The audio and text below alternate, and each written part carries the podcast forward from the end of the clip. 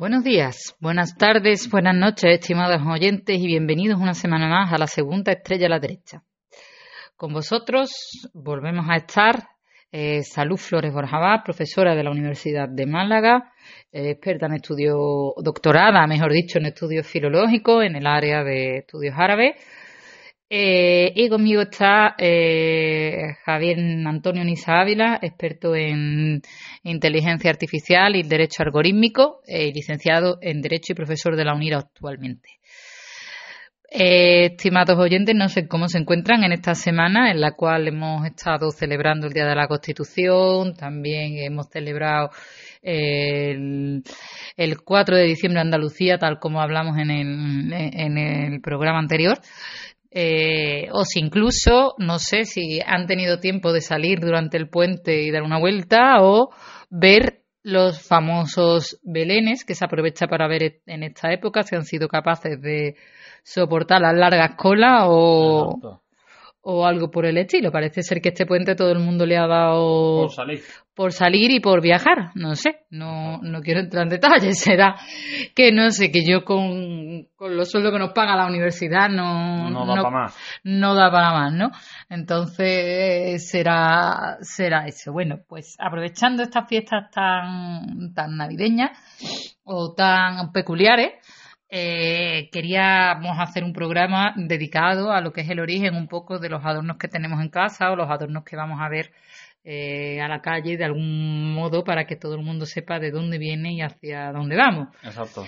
Todo como siempre desde un punto de vista humanístico, científico, pues como decimos somos científicos, pero no llevamos la bata blanca, nuestra bata es de color, así pues queremos eh, analizarlo para que todos nuestros oyentes sepan un poco qué de dónde viene toda esta tradición de adornar y, y, de magia y qué, y qué importancia puede tener de algún modo dentro de, nuestra sociedad. No sé si ustedes han adornado también sus casas, si han colocado árboles, si han colocado eh, portales de Belén. Yo sí, yo coloco mi portal de Playmobil y he puesto mi árbol.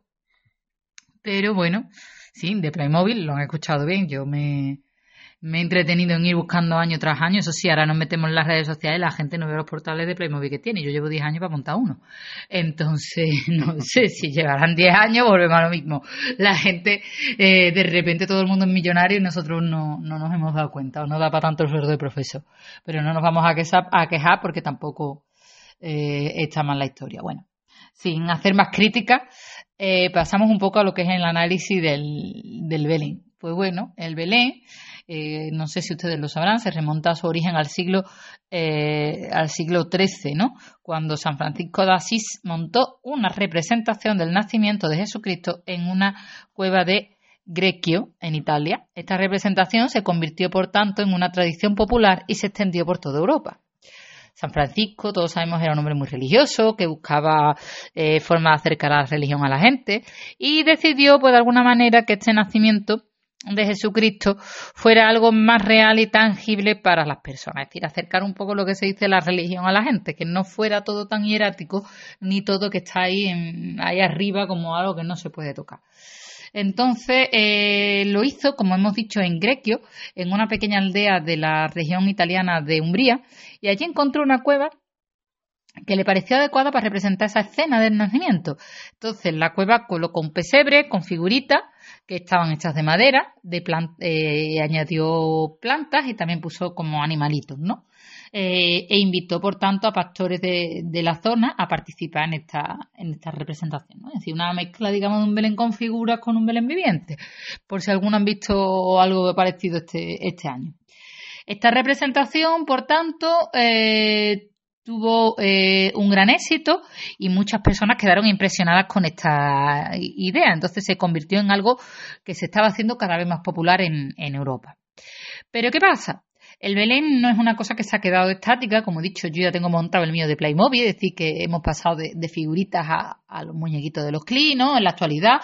Pues, ¿qué pasa en esta época, en el siglo XIII? Bueno, pues sigue evolucionando y llega al siglo XV, eh, donde empiezan a fabricar eh, figuras un poco de madera ya de terracota, es decir, dejamos un poco ya lo que es que las personas allí haciendo eh, la representación, los animalitos y demás, y ya directamente nos vamos a esa figura de madera y terracota un poco más extendida. Entonces, en el siglo XVII se empieza a popularizar sobre todo los, belenes napolitanos, que eran muy detallados y coloridos. Y en el siglo XIX se empezaron a fabricar belenes de papel mache y cartón piedra. Es decir, fijaros cómo de, eh, de, este, de esta forma iba un poco evolucionando lo que era el, el, Belén. En todo caso, si es verdad que todos tenían el mismo objetivo, que era una forma de celebrar el nacimiento de Jesucristo y de recordar ese mensaje de paz y esperanza, que es lo que prácticamente tiene eh, la Navidad.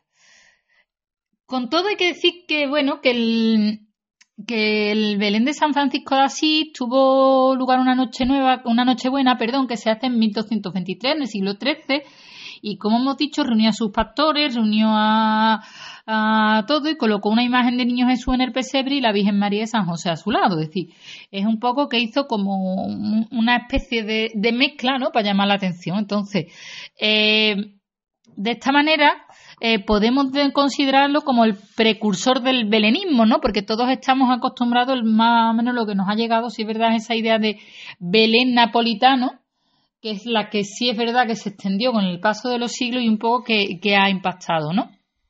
Puesto que se ha convertido en este sentido el Belén en una forma de, arte, ¿no? En tanto que mezcla lo que es la escultura, la pintura y la arquitectura, ¿no?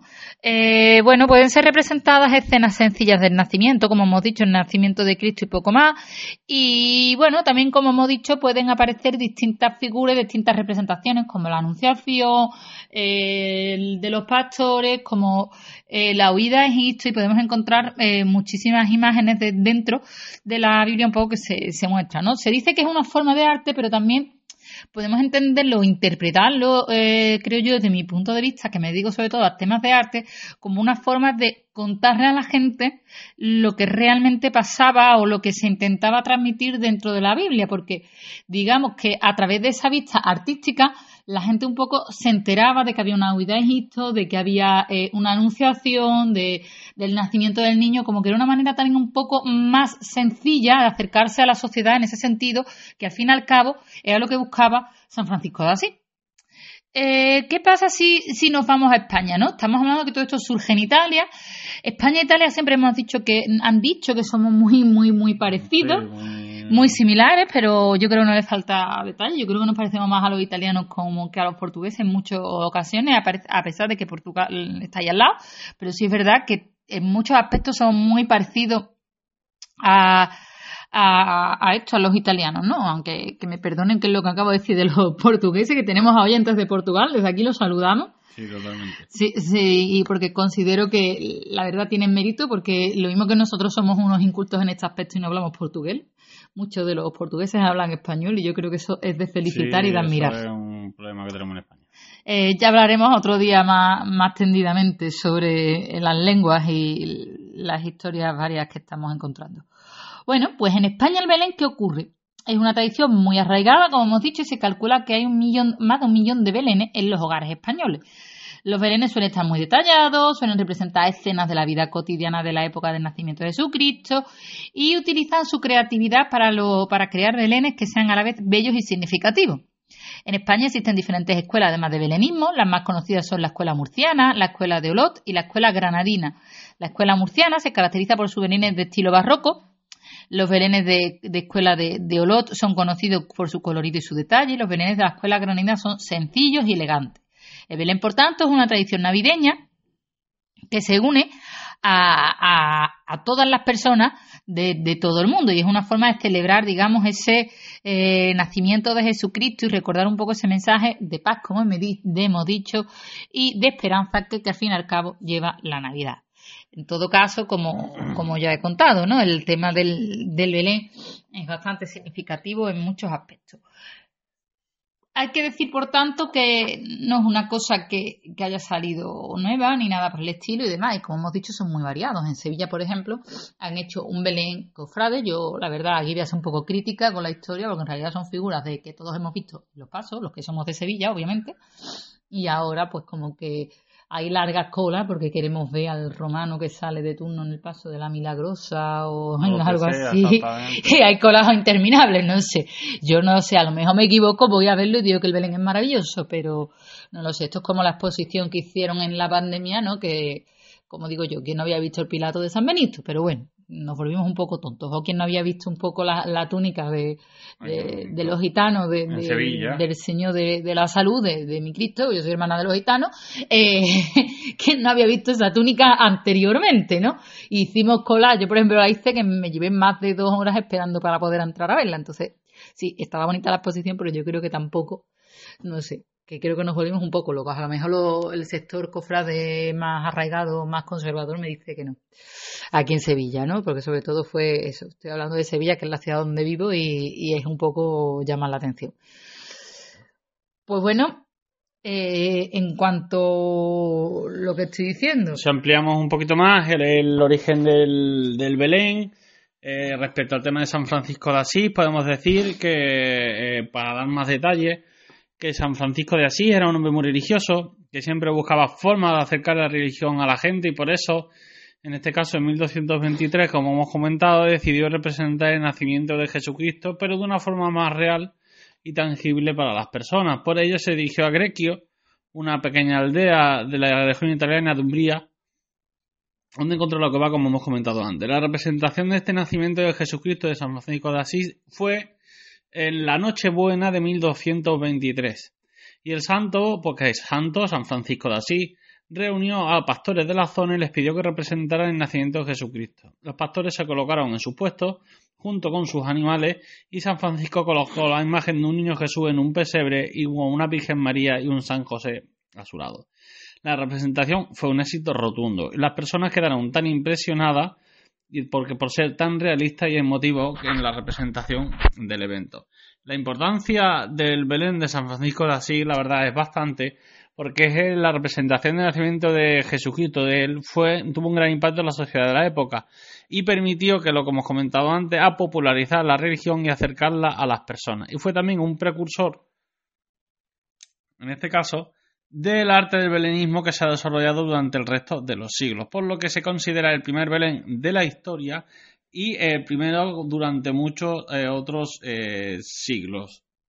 Efectivamente, ¿no? Es como, como hemos hablado, ¿no? Eh, bueno, ¿y cuáles son los elementos básicos que encontramos en el Belén? Por tanto, pues como hemos dicho, ¿no? El pesebre, que es la representación de la cueva donde nació Jesús, ¿no? La figura de los personajes principales, que son la Virgen María, San José, el niño, ¿vale? Los pastores y los reyes magos, y bueno, los animalitos que representan la vida cotidiana de la época, quien no ha puesto animalitos en el, en el Belén, el paisaje que representa el entorno eh, de nacimiento de Jesús. Luego ya, pues, yo a mí de chica y de, bueno, y de mayor me gustaba poner un puente, me gustaba poner el pozo, me gustaba poner distintos elementos varios porque me hacía gracia y actualmente pues tengo el puente de Triana colocado dentro del Belén. Mm, me dirá alguno, pues eso no estaba en la época de, de Belén. Pues sí, pues bueno, no estaba, pero bueno, ahí estamos hablando, ¿no? Eh, con todo, sí es verdad que, que, es una, como hemos dicho, eh, una tradición navideña que, que, ha unido a todo el mundo y que es algo que nos llama bastante eh, la atención, ¿no? Y ¿cuál es la simbología, por tanto? Sí, hemos dicho que es transmitir la paz y la esperanza que, no, que queremos lograr en Navidad, ¿no? Porque parece que todo el mundo somos buenos en Navidad y después de Navidad todos somos más malos que un dolor, ¿no? no como que no queremos nada, ¿no? A lo mejor eso es lo bonito de la Navidad, ¿no? el que la gente más o menos se abre su corazoncito, por decirlo de alguna manera. Los personajes principales, ¿cuáles son? La Virgen María, San José, el niño, los pastores, ¿no? Y los Reyes Magos, ¿no? Los Reyes Magos, que, bueno, otro día podemos hablar, si queréis, en, el, en otro programa sobre la simbología de los Reyes Magos y, Papá Noel, o, o qué preferís. Puedo hacerlo de alguna manera. En, en cuanto a los animales, bueno, la mula y el buey, ¿no? la mula se ha hablado de que puede ser la, humildad y la paciencia, el buey, la fuerza y la protección, ¿no? Que daban calor al niño. Eh, luego las ovejitas, ¿no? Que representaban, o el cordero, ¿no? Esa representación del sacrificio de Jesús. Y los otros animales que son la vida cotidiana de la época. Sí es verdad que en una misiva, creo que del Papa Benedicto XVI, eh, quería quitar a la mula y el buey del Belén. No sé, podíamos haberlo dejado, ¿no? Seguir un poco con esa con esa idea ¿no? de, de, lo que es el Belén. En cuanto al, paisaje, como he dicho, pues bueno, pues la cueva, ¿no? que representa esa humildad y la simplicidad, donde podemos ver el nacimiento del niño, las montañas, que son esa grandeza de Dios que suben al cielo, el río, que representa el fuente y el, y el cursar de la vida, ¿no? A mí, por ejemplo, digo, siempre me gusta poner un río, ¿no? Dentro de, del Belén y ponerle un puente y demás, ¿no? eh, las estrellas que representan esa luz, esa esperanza, esa guía, ¿no? Eh, por decirlo de alguna manera. Y luego también otro significado pues puede ser, bueno, la estrella de Belén, que representa la guía de, los Reyes Magos hacia el niño, el portal, que representa la entrada al presebre, la corona de espinas, que, que simboliza lo que era el, sufrimiento de Jesús y posteriormente, cuando llegamos a Semana Santa, podremos hacer un, un capítulo un poco más entendido en este aspecto.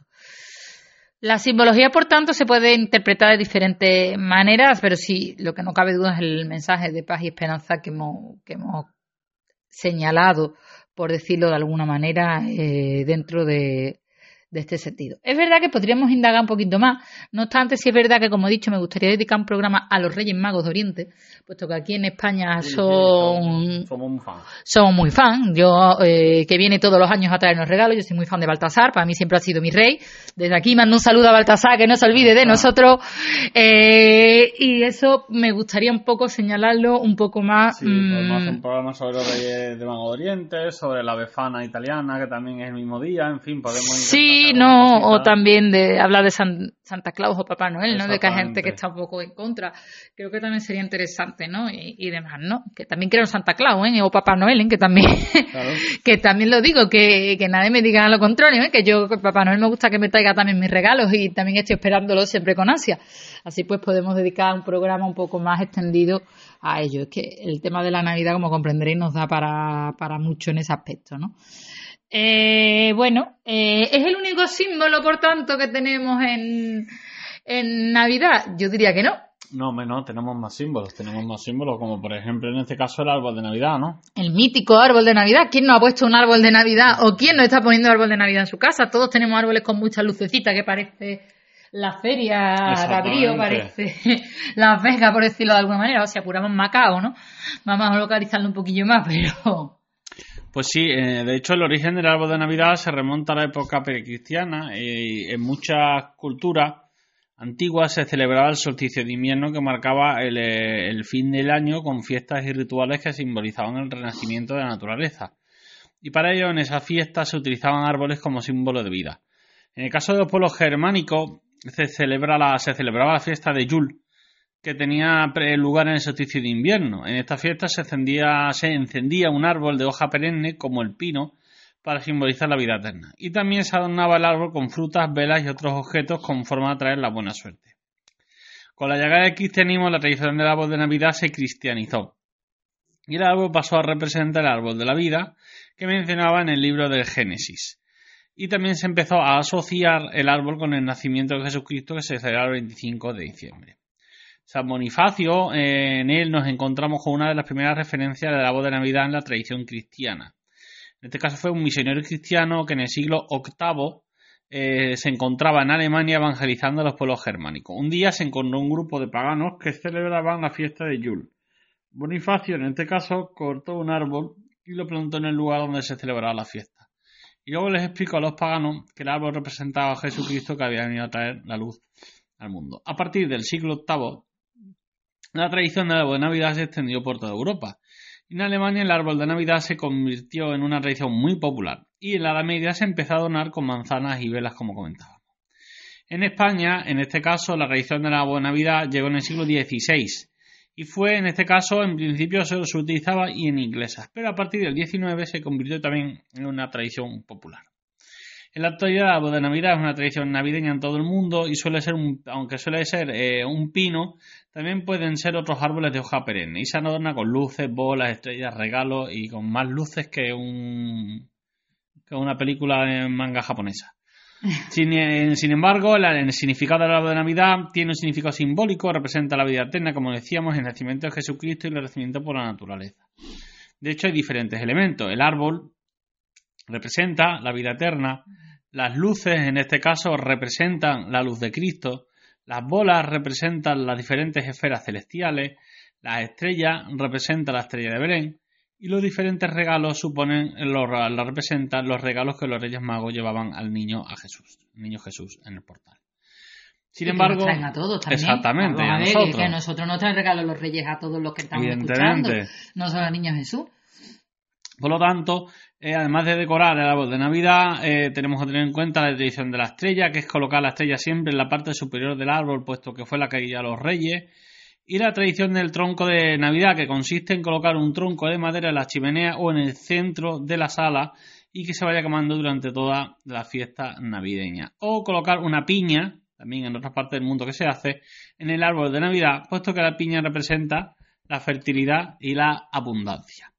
Por lo tanto, vemos perfectamente que la boda de Navidad es una tradición navideña, que una persona de todo el mundo, en cada país, tiene sus peculiaridades, como estamos viendo con el tronco o la piña, y es una forma de celebrar el nacimiento de Jesucristo o recordar simplemente que es un mensaje de paz y esperanza en estas fiestas eh, navideñas.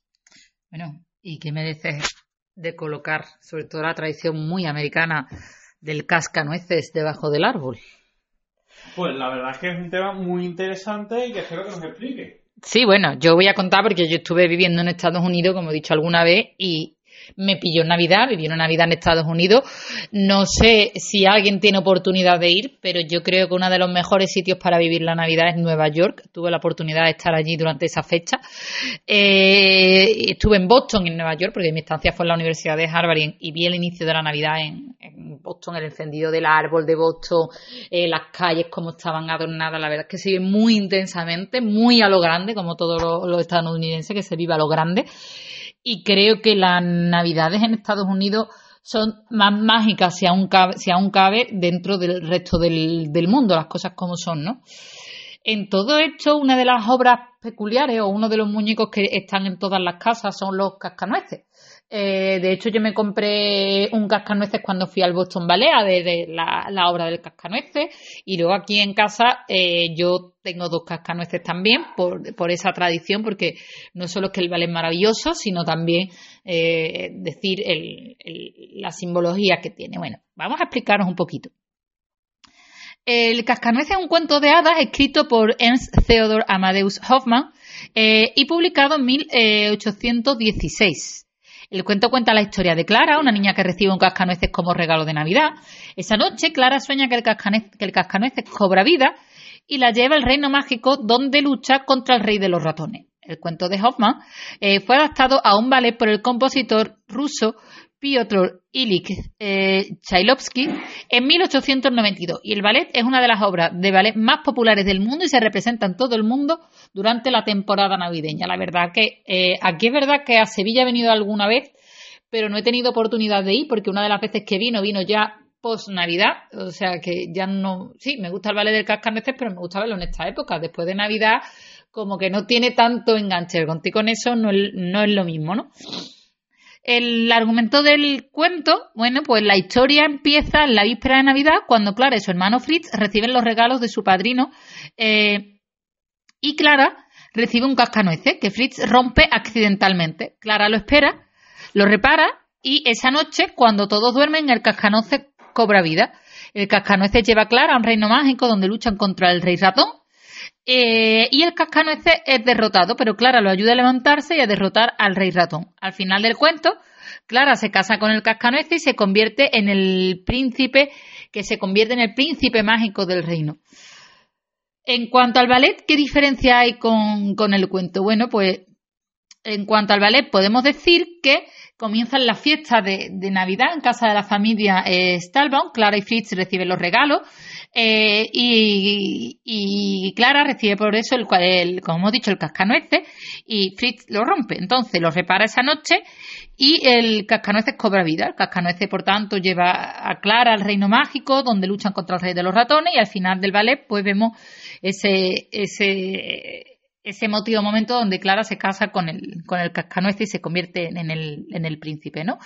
¿Cuál es el significado de todo esto, no? Como vemos que el argumento del ballet es una adaptación del cuento completamente y ¿Cuál es el significado? ¿no? Pues se interpreta de diferentes maneras. La interpretación es que el cuento es una alegoría al crecimiento y a la madurez. Clara, que es una niña pequeña, en principio del cuento, crece y madura hasta convertirse en una, una, mujer al final del cuento. Otra interpretación es que el cuento es una metáfora del triunfo del bien sobre el mal y el cascanueces que representa el bien derrota al rey de los ratones que representa el mal, ¿no? Puede ser, ¿no? Del sentido de que el hermano le rompe el juguete, ella lo repara, eh, después ella va en ese sueño en el cual el principio es derrotado y luego ella eh, con su ayuda, eh, ella lo ayuda al, al, al, cascanueces y se recompone y consigue un poco, eh, digamos, luchar para que, para que gane, ¿no? Entonces esa fuerza podría ser de alguna manera. Eh, en cuanto al baile de Tchaikovsky, es una obra, como hemos dicho, de música clásica y crea una forma, una atmósfera mágica y misteriosa y eh, es un espectáculo eh, impresionante, ¿no? Eh, con los trajes, la puesta en escena, el escenario, los bailarines. Es una obra que yo creo que todo el mundo debería ver alguna vez en la vida y debería un poco prestar atención a lo que es esto. Entonces, ¿qué ocurre con el cascanueces? Que pues, en Estados Unidos es típico sobre todo cuando llega el fin de semana de, acción de gracias, ir a ver el cascanueces. ¿no? Yo fui, de hecho, cuando fue acción de gracias, fui a ver cascanueces. Fue una de las obras que fui a verla. Y en el cascanueces, pues es típico que tú te compres el cascanueces allí todo el mundo se compraba, bueno, pues pagaban verdaderos pastizales. Yo me compré el del teatro, que era el, que ponía Boston Ballet y demás, pero sí es verdad que allí la gente compraba mm, la verdad, cascanueces que eran súper, súper grandes y que, y que lo ponen debajo del árbol. Ahora parece como que está llegando aquí a España la tradición del, del cascanueces y el poner un cascanueces en, debajo del árbol o en casa, ¿no? Sí, la verdad que sí. Un poco para simbolizar esa prosperidad y Uno esa fuerza. un montón, vamos. o sea, Bueno, yo tengo dos. Tengo uno dorado y tengo otro tradicional, ¿no? Porque lo busqué en España, lo compré en cierta tienda, no vamos a hacer propaganda, me vino roto y luego pues encontrarlo me costó la vida. Lo compré por AliExpress y me vino intacto. Pero ahora ya lo tenemos en cualquier tienda, por En decirlo de alguna Sí, en cualquier tienda lo podemos encontrar. Pero bueno, no es el único símbolo que existe en el ámbito navideño y por ejemplo hay otro símbolo que podemos explicar de forma curiosa. Si quieres puedes explicarlo, el muérdago. explicarlo que es porque el, el referente al, al muérdago en este caso y yo creo que puede ser bastante Sí, curioso. también es muy, es muy americano de las películas eh, estadounidenses, ve el, el muérdago con, con esto de la parejita eh, dándose el beso, ¿no? Sí, es verdad que el muérdago aquí en España se representa como una corona floral que parece una corona de muerto, que Dios me perdona y Dios me asista en lo que estoy diciendo, pero sí es verdad que la gente que coloca el muérdago este redondo y lo coloca en la puerta, la verdad que da un poquito de mal rollo. Sí, es una corona muerta. Ta-. También, también porque aquí en España, cuando alguien fallece, solemos poner ese, esa corona de flores de muerto. Mm, para rememorar o para, o para hacer un homenaje a la persona que, que ha fallecido, ¿no? Exacto. Entonces es un poco como, uy, que nos da un poco de yuyo. Bueno, pues ¿qué es el muérdago? El muerdo, el muérdago es una planta eh, semiparásita que crece en las ramas de los árboles, principalmente especies de hoja caduca, como manzanos o álamos, que también eh, sobre algunas coníferas. El muérdago, por lo general, eh, es, bueno, eh, puede ser una planta tóxica, si nos hacemos un poquito de la terminología eh, botánica, en tanto que eh, no es muy aconsejable eh, que nos podamos comer ese tipo de planta y nada por el estilo. Se considera tóxica por lo que digo. Lo que vemos normalmente en las películas americanas es que mm, la parejita se da el besito de debajo porque supone lo que es la, pre- la prosperidad y, y- la felicidad, ¿no? De, de se simboliza lo que es el amor. Eh, en cuanto a su historia, se remonta eh, en la época, a la época precristiana. Es decir, en la antigüedad se celebraba el solsticio de invierno, que se marca con el fin de año, con fiestas y, ritmos y, rituales que simbolizaban el renacimiento de la naturaleza, y en estas fiestas se utilizaban árboles como símbolo de vida. Eh, como estado hablando, ¿no? Con el árbol de Navidad y demás. Pues el muérdago es una planta, como he dicho, de, de hoja perenne, que se asocia a esa vida eterna y también se asociaba con la fertilidad y la abundancia. En la Edad Media el muérdago se convirtió en una planta asociada a la Navidad y se decía que el muérdago era un símbolo de paz y de reconciliación. Que es que se creía que el beso bajo el muérdago era una forma de sellar la paz entre dos personas. A nivel religioso podemos decir que se asocia con la religión cristiana y se asocia con el nacimiento de Jesucristo. Se dice que el muérdago es la planta que utilizó María para colocar la cuna de Jesús y también se dice que el muérdago es la planta que utilizó Dios para proteger a Jesús del mal. En cualquier caso, en el cristianismo es verdad que se asocia con la vida eterna y se cree que el muérdago es un símbolo de resurrección de Jesús. Eh, ¿Cuál es el significado, por tanto? En general, pues bueno, pues significa, amor, que se asocia con el amor, ya que dice que besarse bajo el muérdago eh, trae buena suerte, la fertilidad, que se asocia a la fertilidad y a una planta que crece en ramas de otros árboles, la abundancia, que se asocia con la abundancia, ya que produce bayas blancas que se pueden comer, a pesar de que la, planta en sí puede ser considerada tóxica, es verdad que las bayas sí pueden ser comestibles, y protección, ¿no? que el muérdago se asocia a la protección ya que dice que la planta que protege del mal. En cualquier caso, es verdad que yo he comprado un muérdago, bueno, había comprado un muérdago este año que pone que si eso habla de la fertilidad, del amor y que después hay que quemarlo, no sé qué historia. Exactamente. No sabemos qué hay de cierto en esto, pero bueno. Es que es muy difícil conseguir un muérdago que no sea de plástico, ¿sabes? Que no sea, que no sea plástico puro de oveja, es un muérdago artificial. Es difícil conseguir un muérdago natural, por lo menos aquí en España. Efectivamente. Porque todo lo que te encuentras son muerdacos de plástico de las tiendas asiáticas. Totalmente. ¿Vale? de los chinos. Y, no digamos eso, por favor, mm, que no tenemos por qué meternos con nadie. Pero también tenemos más simbología. Y eh, ahora también en nuestro, si recaemos en nuestro, en nuestro país, esto sobre todo para aquellos oyentes que sean de otras partes del mundo, que puede resultar curioso. En este caso, una tradición navideña catalana que se llama el cagatió, que consiste en un tronco de madera hueco con una cara pintada y una barretina. La barretina es el gorro típico, en este caso, mm, catalán. Y el tronco, en este caso, en, el, momento que estamos hablando, ¿no? Eh, se usa en el ámbito navideño y se coloca en el centro de, la sala. De la sala, en este caso, podemos decir, en el centro del comedor de donde pues la, la, familia vaya a ir pasando pues los diferentes los diferentes días de Navidad.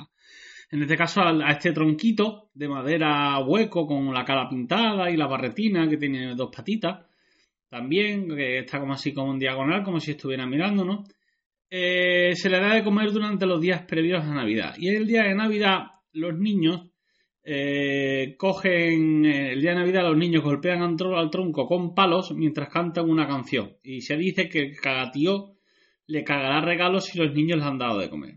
El origen del cagatío se remonta a la época precristiana también y en la antigüedad se celebraba el solsticio de invierno como venimos explicando y venimos viendo en el resto de, de tradiciones o de simbología del ámbito navideño. En este caso, en la antigüedad se celebraba el solsticio de invierno y marcaba el fin del año con fiestas y rituales que simbolizaban el renacimiento de la naturaleza, que es lo que simboliza, entre otras cosas, el origen del cagatío. En estas fiestas se utilizaban troncos de madera como símbolo de vida. Con la llegada del cristianismo, la tradición del cagatío se cristianizó y el tronco pasó a representar el árbol de la vida que menciona el libro de la Génesis, y también se empezó a asociar el tronco con el nacimiento de Jesucristo que se celebra el 25 de diciembre. La tradición del cagatío se, usa está principalmente arraigada en Cataluña, en Andorra y en algunas zonas de Aragón. En Cataluña el cagatío se coloca en el centro de la sala el día 8 de diciembre, el día de la fiesta de la Inmaculada Concepción. Y los niños le dan de comer los restos, restos de comida durante todos estos días, como pan, nueces, manzanas, dulces. Y el día de Navidad los niños golpean al tronco con palos mientras cantan una canción. Hay varias canciones, en este caso la canción más popular eh, eh, de, todas, de todas ellas sería, eh, y ahora la traduzco, cagatio, cagaturrons, cagadousus y muñatus, no caguis cagarrons, cagatio, no caguis mox. Si lo traduzco, la canción, lo que hacen los niños es que mientras se lían a pegarle una somanta de palos al tronco, dicen cagatio, cagaturrones, cagadulces y boniatos, no cagues mm, cagarrones, cagatío, no cagues mocos. Se dice que el cagatío entonces, después de que cada niño, los niños le vayan pegando eh, palos con, con, esta canción, se dice que el cagatío cagará regalos si los niños le han dado de comer. Y que los regalos suelen ser en este caso dulces siempre, como turrones, polvorones y chocolate, ¿vale? Lo que caga en este caso el cagatío son dulces. El cagatío tiene un significado simbólico, representa la abundancia, la prosperidad, y se dice que el cagatío cagará regalos para los niños que han sido buenos durante el año, si no, no te caga nada. El cagatío es una tradición navideña que une a personas de todas las edades y es una forma de celebrar la Navidad y de recordar el mensaje de paz y esperanza. Vaya que es curioso. Un tronco que te cagas regalos. Sí. O que te caga dulces, mejor dicho, más que regales, dicho, caga dulces. ¿no? Pues la verdad, Sí. Con todo, con todo el cariño del mundo, un poco para el estómago se nos revuelve. ¿eh? Luego lo que digo, lo que digo yo en estos aspectos, ¿no? El tema de- del, del cagatío y de Es bastante curioso. es bastante curioso, ¿no? Vamos a dejarlo. Yo sé que, bueno, cuando hablaremos en las personas que traen los regalos eh, con el olenchero, ¿no? Creo que es en El País Vasco. Hablaremos en, el, en otro programa, ¿no? Como hemos dicho, queremos hablar de Papá Noel y los Reyes. Sí. Y vamos a hablar del olenchero en el País Vasco, pero sí es verdad que eso mm, no es tanto la figura del cagatío, ¿no? Porque No, el cagatío es más eh, lo que ha dicho, caga turrones y caga polvorones, ¿no? Sí, yo creo que en la actualidad turrones, dulces. en la actualidad, como cague más turrones y más polvorones, nos vamos a poner malo, pero Exactamente. Normalmente se coloca al padre o la madre en el suelo, tumbado, porque el cagatío se le pone una mantita. Durante todo el año, durante todo el año, desde el 8 de diciembre hasta el 24, que se, el 20 se, le pegan realmente los golpes el día 25 por la mañana. Y entonces, eh, por la noche del 24 al cagatío, para que cague, se le pone una mantita roja de terciopelo por encima, tapándole desde el gorrito hacia atrás, hacia la parte trasera. Y por la mañana, cuando los niños amanecen, tienen que cantar la canción que acabamos de indicar. Y entonces el padre o la madre se colocan en el suelo con las manos debajo de la manta y según va los niños eh, apaleando al tronco eh, y cantando la canción, el padre va a la madre, cuando acaba la canción de cada uno de ellos, pues saca, va sacando los dulces que le ha cagado durante, desde después de haberlo alimentado a los niños durante estos días el, el cagatío, ¿no? Entonces, claro, el padre sabe o la madre sabe qué dulces tiene que darle a cada uno de sus niños o sus amiguetes, sus amiguitos o quien vaya. Y entonces el que se encarga, a ver qué ha cagado, a ver qué, a ver qué, no sé qué, uy, mira, pues, ha bombones, cagado turrón suya. turrones, turrón sucha, exactamente. Fíjate qué forma más ecológica de sacar turrón. Y sin Ah. necesidad de gastar un duro. Mantecado de estepa, caga mantecado de estepa. Ahí está. Y entonces, pues, una forma en la que, pues, en fin, es una forma distinta, ¿no? Y una tradición de, como comentamos, de Andorra, de Aragón y de, y de Cataluña. Vamos, de aproximadamente, pues si ponemos una población, hablando con una tradición de aproximadamente unos 10 millones de personas. Y bueno, Entre los tres territorios. y mi pregunta a ella, mm, ¿y los villancicos? ¿Dónde dejamos los Exactamente. Y los villancicos? villancicos, cuéntanos. Bueno, el origen del villancico se remonta a la Edad Media, que es en la, época donde las canciones navideñas se cantaban en las iglesias y en las calles. Estas canciones eran sencillas, populares y transmitían mensajes del nacimiento de Jesucristo. Bueno, villancico en la actualidad creo que conocemos el de la María Carey, que creo que lo tiene más explotado ya que la madre que la parió. Eh, All I want for Christmas is you. Mejor no canto, ¿vale? Porque puede, puedo solucionar la sequía en cero coma.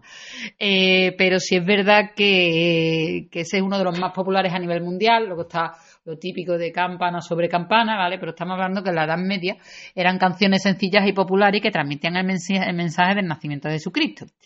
En cualquier caso, el término villancico tiene su origen en la palabra villano, que refiere a las habitaciones de las villas. Eh, las canciones navideñas estaban originalmente compuestas por esos villanos que nadie piense en los malos de, de una película, ¿vale? Que los cantaban en las fiestas y las celebraciones navideñas. Los villancicos se popularizaron en España en el siglo XV y en esta época se empezaron a escribir villancicos más elaborados con letras más complejas y música más sofisticada. Lo de las letras complejas y música sofisticada lo hemos estado mirando y yo la verdad que aquí todavía si llamamos complejo a mira cómo beben los peces en el río, mmm, no lo sé. Complejo a ver cómo, no sé, de, complejo yo creo que de entender, ¿no? De, y beben y beben y vuelven a beber. Menos mal que los peces están en el río, no van a beber, no lo sé. Es que no, no quiero hacer el chiste malo. En el siglo XVI, en cualquier caso, eh, es verdad que se extienden a otros países europeos. En, Inglaterra, en, Inglaterra, eh, en, Inglaterra eh, lo, los villancicos se llamaron Carol, en Francia se llamaron Noel. Eh, y tuvieron un poco, fueron un poco diferentes, ¿no? Yo creo que un poco se adaptan un poco a la cultura de, cada país, ¿no? En el siglo XVII los villancicos se convirtieron en una forma de arte y empezaron a escribir villancicos compositores famosos como eh, Johann Sebastian Bach o eh, Handel, ¿no? Eh, en el siglo XVIII, por su parte, los villancicos se empezaron a publicar de forma impresa y esto ayudó a difundirlos a un público más amplio. En el siglo XIX Los villancicos se convirtieron, por tanto, en una parte integral de la tradición navideña y se empezaron a cantar en las iglesias, en las escuelas y en las casas. Con el siglo XX, por otro lado, los villancicos ya se adaptaron a nuevos estilos musicales y empezaron a escribir villancicos en géneros como rock, pop y jazz. Y eh, ya podemos encontrar de este modo All I Want for Christmas Is You de María Carey y otros muchos eh, como Santa Claus is Coming to, to Town, que creo que lo llegado a cantar hasta el mismísimo Frank Sinatra. Eh, y creo eh, que se empezaron a popularizar de, otra manera. En cualquier caso, esto lo que acabo de nombrar son eh, villancicos americanos. Mm, si nos vamos a nuestros villancicos, pues tenemos, pues ya he dicho, ¿no? Campana sobre campana, los peces en el río y varios más. ¿Cuál es la característica del villancico? Pues bueno, son canciones navideñas, transmiten el mensaje del nacimiento de Jesucristo, son populares y sencillas, son pegadizas y se pueden cantar en grupo o en solitario. Pueden ser diferentes estilos musicales. Aquí en Andalucía vemos que hay muchos villancicos, sobre todo mmm, flamenco, eh, que combina lo que es la música con la canción, ese que nos da un poco esa, esa alegría que, no, que nos caracteriza. Algunos de los, de, los, de los ejemplos, bueno, pues Noche de Paz, eh, Adeste Fideles, Feliz Navidad y bueno, ya eh, como ya he dicho, ¿no? Los peces en el río, campana sobre campana, el burrito sabanero, que es uno de los que mi burrito sabanero va camino de Belén. Es algo que la verdad llama la atención. Pero si hay un villancico entre todos, y aquí en España, que debemos destacar, es nuestra Navidad en Canal Sur. Somos, yo creo, que la única comunidad vamos autónoma que, vamos a explicar para todo el mundo que, que tenemos Canal Sur. villancico propio. Canal Sur es nuestra, nuestra, nuestra televisión, televisión autonómica, autonómica, ¿vale? Eh, para como, que no lo sepa. Como decir Fox, BBC o. Vale, ¿vale? nosotros tenemos aquí nuestra, tenemos nuestros programas de radio, que lo cual aquí en, en Andalucía son, somos escuchados. Yo escucho las mañanas con Jesús Vigorra, lo escucho yo por la mañana. En cuanto Exacto. a la tele, tenemos el, el, famoso programa de Juan y Medio y tenemos eh, a, a programas que son bastante sí. interesantes y hemos tenido programas mucho mejores, que ahora mismo no sé por qué no está, ¿no? Incluso el gran Manu Sánchez empezó en Canal sí, Sur, ¿no? Efectivamente. Entonces, eh, en este sentido, sí es verdad que es una, es una cadena autonómica, digamos, potente, ¿no? Eh, bueno, volviendo a la Navidad, no hay una Navidad aquí en Andalucía sin la canción Nuestra Navidad en Canal Sur. Eso tenemos que ser conscientes. Tenemos un villancico que se ha popularizado en toda eh, Andalucía y que en todos los rincones de Andalucía cantamos este villancico. Está en marcha de bandas de Semana Santa, lo podemos escuchar. En muchos sitios, y en muchas interpretaciones lo han cantado. Lo cantan, pues, aproximadamente o sea, 8 millones de personas. ¿No? Y grandes artistas como Pastora sí. Soler, eh, El Lombo creo que también lo ha cantado. Todos lo han cantado aquí en Andalucía porque es un gran referente. Entonces, ¿cuándo se hace? Bueno, se hace en 1994 y eh, por lo que hemos estado viendo son los músicos José Ramón Arcón, Eduardo Piñar y José Luis y José Luis Pe Pereñiguez. Eh, que eran eh, que trabajaban dentro de lo que era la cadena andaluza, ¿no? Y la, la letra fue escrita. Eh, hemos encontrado varios varios de estos. Esto sí es verdad que tendríamos que, eh, que mirarlo, que, fue por miembros del grupo del grupo Siempre Así sí. y también por César Cadaval. Estaba eh, lo que hemos encontrado. César Cadaval, quien no lo conozca, es uno de los integrantes del Dúo cómico. Los Morancos. Entonces escribieron eh, tam, este, este villancico, ¿no? Fue hecho en 1994 para una felicitación de, de Canal Sur, eh, de la felicitación de la fiesta. Y la letra es sencilla y alegre y transmite ese mensaje eh, navideño. Habla de la, de la alegría, de la amistad.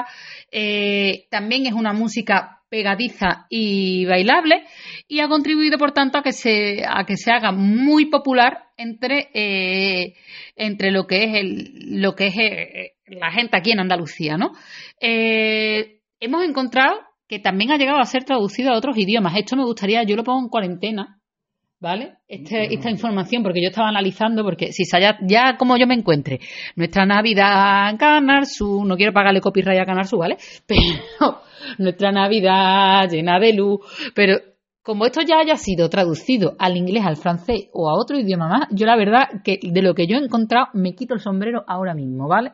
Porque entonces que hemos hecho historia y a las personas que han compuesto este villancico no es para darle un premio, es para darle todo lo del mundo, porque la verdad, mmm, a mí es uno de los villancicos que más me gusta. De hecho, cuando llega esta época me llevo todo el día cantándolo.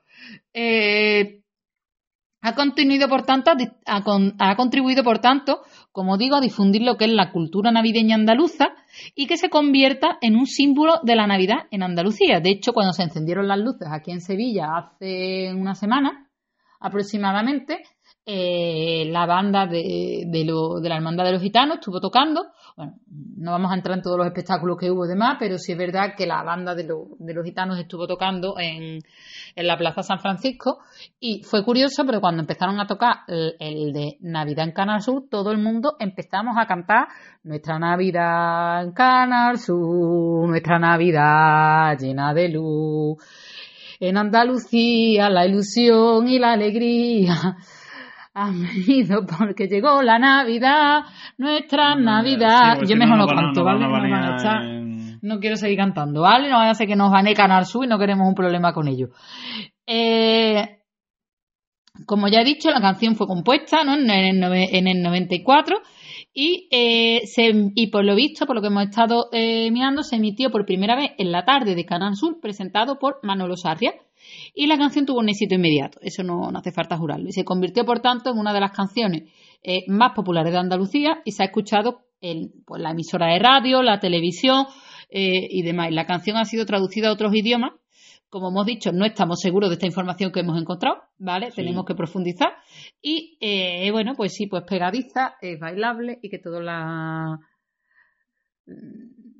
la que hemos, que hemos visto. No sé, lo que, lo que hemos visto por ahí a lo mejor ha sido el intento de, pero no sé cómo se traduciría nuestra Navidad en Canal su nuestra Eso Navidad. Tenemos que confirmarlo y lo comentamos en algún otro programa. Exactamente, nuestra, nuestra Navidad en Canal Sur, nuestra Navidad llena de luz, en Andalucía la ilusión y la alegría. ¿No? Va a poder. Eso lo tenemos que confirmar. Para celebrar contigo que llegó la Navidad, nuestra Navidad. Bueno, sigue más, ¿vale? El mensaje que manda una estrella y sigue así la, la, letra. En fin, espero que, que está en la historia, ¿no? Es el, el, villancico, como yo digo, vosotros tenéis el, el cagatío, nosotros tenemos un villancico popular en toda Andalucía. Exactamente. Gracias a Canal Sur, desde aquí le damos las gracias que hubiéramos hecho sin el Navidad, Navidad en Canal Sur. Creo que a todos nos ha gustado. Mm, y luego, mm, como yo digo, incluso se hizo, se han hecho versiones y, demás de, de, Navidad en Canal Sur porque le han cantado diferentes grupos de música, que no es una cosa, eh, digamos, eh, aislada, ¿no?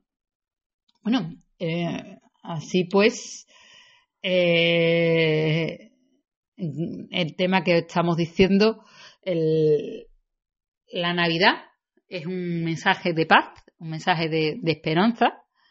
Queríamos haber hecho un programa hablando del origen de la Navidad, pero creo que ahora mismo hay como 200.000 podcasts hablando de esto, por eso hemos preferido hablar de los símbolos navideños.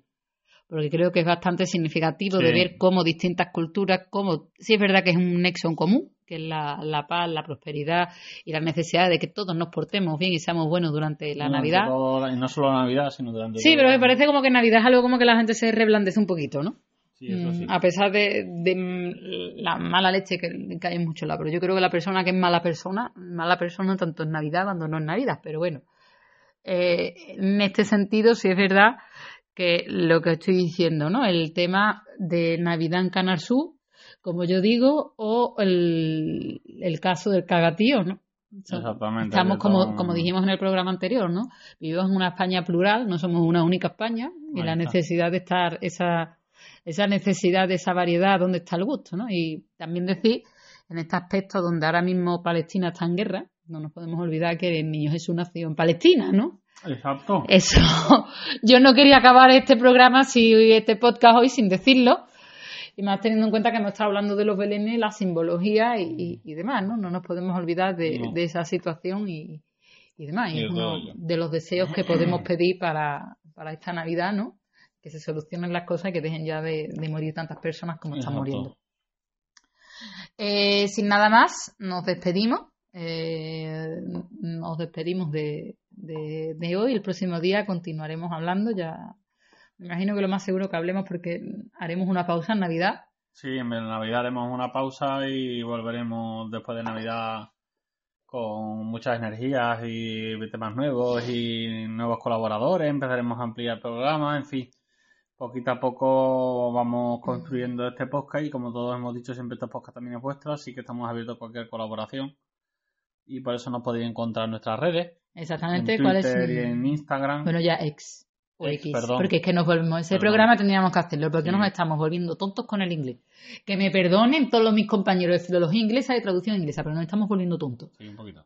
¿sabes? Entonces, mm, En este caso, con X o en Instagram como arroba podcast estrellas y en Facebook, en LinkedIn con un grupo que tenemos que es la podcast La Segunda Estrella a la derecha. Y en el canal de WhatsApp, y en el canal de WhatsApp La Segunda Podcast también La Segunda Estrella a la derecha. Y en nuestro correo electrónico podcastsegundaestrella.gmail.com repito podcastsegundaestrella.gmail.com y no olvidaros que podéis mandarnos el- algún tema que queréis que tratemos, si queréis hacer algo más, más comprometido, o si eres investigador y quieres unirte a nosotros, también puedes unirte a la tertulia y, y- y podemos tratar el tema que, quieras desde y, y darte voz desde aquí. Esa es nuestra intención. Queremos ser un, un programa de divulgación científica.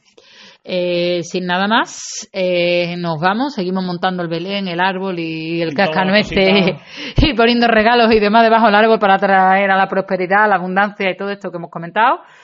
Eh, os deseamos una feliz semana y os esperamos en la segunda estrella a la derecha como siempre, ¿no? Sí. Hasta pronto.